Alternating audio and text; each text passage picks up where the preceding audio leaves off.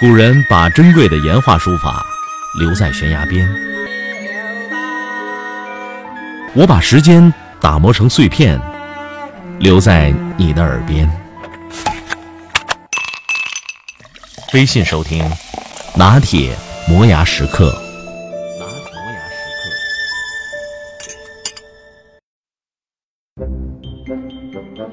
刻。年底了，各种聚会很多。当你不知道去一个聚会能够收获些什么，那就趁早推掉它吧。别一群人狂欢过后，深夜回到冷清的家，心没满足，胃也没满足，只有空虚。几天前看到一篇文章，大概是说三十岁悟到的一些事情，其中有一条就是六个人以上的聚会为无效聚会，没必要的应酬能省则省。但凡进入社会有个一两年，被几篇文章篡改三观这种事儿，基本是很难发生了。更多时候，我们不过是在寻找认同感。六个人以上为无效聚会这句话，一下子就让我找到了认同感。我一直不太喜欢参加各种聚会，朋友的朋友，朋友的朋友，新认识的朋友，组织者很难拒绝参加者带人来，所以你也很难知道都会有些什么人参加。最后难免会见到一些不认识的，甚至不喜欢的人。当然，有人说了，去参加各种聚会，那是为了结识更多的人。以前时不时参加一些聚会，人是认识了不少，但也不过就是点头之交。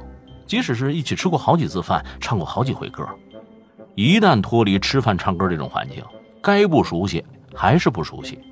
平时有事需要帮忙，还是找关系好的朋友。哪里会好意思厚着脸皮麻烦这些一块儿就吃过几回饭的人呢？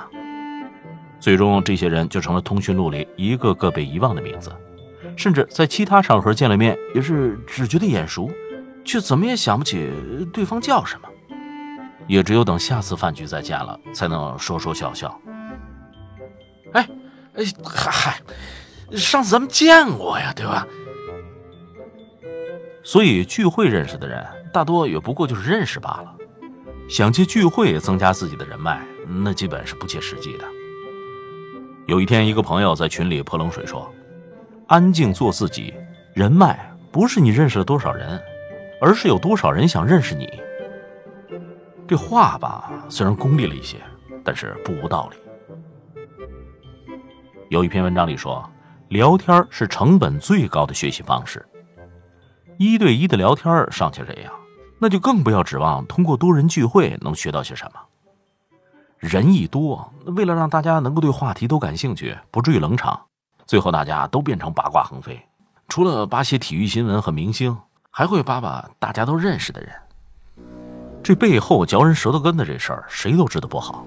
但是到了多人聚会，那大家一起八卦起来，道德感会集体降低，嚼舌头根的这件事儿也就成了无伤大雅的助兴节目。即便是有主题的交流会，人数只要一多，那众生百态就出来了。有的故意剑走偏锋，想引人注意；有的为了避免冲突，说一些正确的废话的；还有的喜欢事事唱反调，却没有自己观点。更何况，作为普通人，我们的圈子很难有机会接触到一些特别优秀的人。即使接触到了，或者发现，哎，这这不过如此。也有可能发现人家的确是优秀，只是聊上两句就发现跟你压根不在一个频段上，你就再懒得理你。你说这花个二三十块钱买本书就能跟你崇拜的大家进行交流，何苦去跟那些跟自己水平差不多的人去浪费时间和感情？看不懂就多看两遍，也总好过努力想跟人交流却发现气氛尴尬。还是重复那句话，等你足够优秀。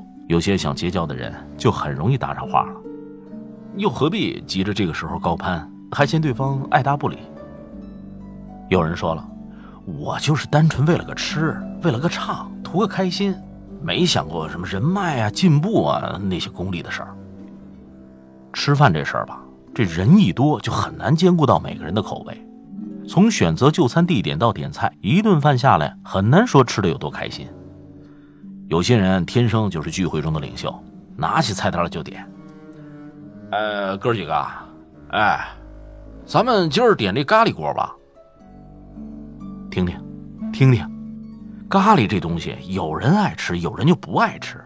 你像我这种天生的味蕾对咖喱就接受不了的人，那这顿饭也就只能哭着吃完了。唱歌就更不必说了，如果是熟悉的朋友，对于那些你不爱听的、唱的难听的啊，怂恿你唱的，互相调侃几句，那是因为关系熟、关系铁。一旦有了不太熟悉的人，那我们的容忍度就一下子降低了。但一些玩笑话却很难说出口，因为一不小心就可能伤着别人了，也只能等聚会完和熟悉的朋友吐个槽。哎，你说刚才那傻哥们唱那么难听啊，呃，还有他旁边那女的，那么俗的歌都能张开嘴。别人在我们眼中是这样，我们在别人眼中恐怕也是这样，说不定你唱的那首歌正是别人讨厌的。无意中说了哪句话，哎，就给别人留下了不好的印象。你说这招谁惹谁了？再加上中国人的习惯，很少 AA 制，所以总能碰上那些到处蹭饭不结账的人。到了自己请客，那不爽也只有忍着。作为客人的时候，为了让请客的人觉得自己钱花的值，不管吃成什么样，都得卖力表演，证明自己吃得好玩得好。除非是关系特别好的朋友。否则，你一沉默就已经得罪人了。更别说有些聚会，经常会有人开一些难登大雅之堂的玩笑，还有人不顾别人的感受，一根一根的抽烟。就这么一场聚会下来，你敢说自个儿真的吃好、喝好、玩好了吗？上学的时候吧，因为穷，对聚会呢更是避之不及。偶尔有两三个朋友一块去改善一下伙食，那也不过就是几十块钱。有时各付各的，有时轮流请，总之谁也不会刻意去占谁便宜，那也算不上是聚会。但是因为足够放松，足够融洽，现在想起来都很怀念。后来参加工作了，对于一块吃个饭这事儿，在金钱上才没有那么缺乏底气了。不过也渐渐体验到一大群人一起吃饭的无聊，哎，还有思想同步的人一块吃饭的乐趣。但是真正能玩得开心的聚会也很少超过四个人，一般也就是两三个人。即使有人带朋友来，也是因为他觉得一定能够跟大家合得来。除了跟关系很好的朋友一块吃饭、唱歌、聊天，跟口味相似的人平等交流，真正通过聚会聊天获得很大进步这样的事儿，我只碰到过一个，就是大学时候的外教，一个七十多岁的老太太，也不过仗着她是我们外教。也喜欢我们这些小辈，否则很难想象像她这样优秀的人会愿意跟我们在一起吃两三个小时的饭，哪怕我请她吃山珍海味。实际上，跟一大群人聚会一样，跟老太太聚个餐，或者去他们家坐上半天，也会觉得很累。但累跟累不一样，这种累是因为接触到了新的想法，努力想跟上对方的节奏，所以就非常挠头。回去之后呢，头脑的兴奋还一时停不下来。往往刚结束这次聚会，就已经盼望着下次了。说到底，聚会这事儿，不在乎花不花钱，吃了什么，最重要的还是跟谁聚。其实也只有两三个人的时候，才能听老太太讲讲文学、哲学，聊一些使我们受益匪浅的话题。因为哪怕再有意思的人，一旦人多了，为了兼顾所有的人，也很难完全发挥出自己的有趣儿和博学。也只能说一些大家都感兴趣的话题，所以才会说六个人以上是无效聚会吧。当然，假如你就是喜欢热闹，喜欢看众生表演，而且能从中看到新鲜有趣儿，那就另当别论了。我虽然喜欢独处，却也并不认为别人喜欢热闹就是肤浅。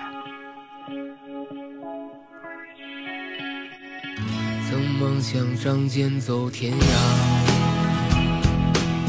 看一看世界的繁华，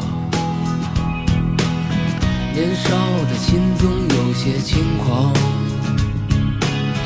如今你四海为家，曾让你心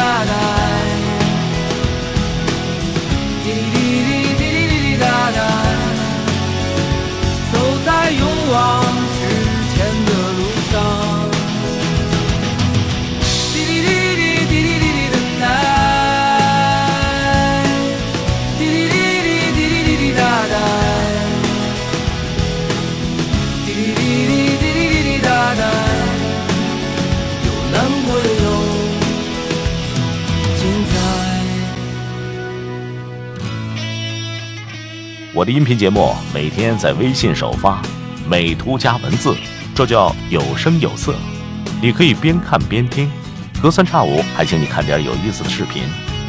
微信搜索“拿铁磨牙时刻”，关注我，每天都会第一时间做好听的节目给你。每一次难过的时候，就独自看一看大海，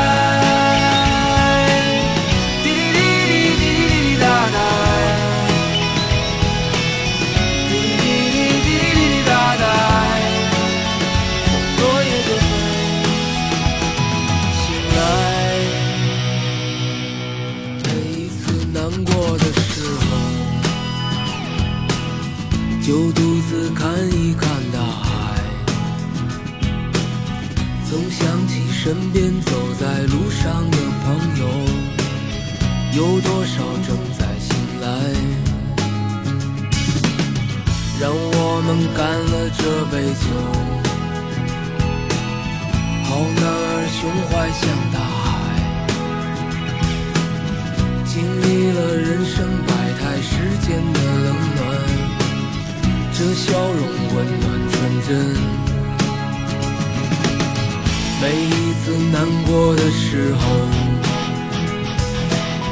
就独自看一看大海，总想起身边走在路上的朋友。有多少正在醒来？让我们干了这杯酒。好男儿胸怀像大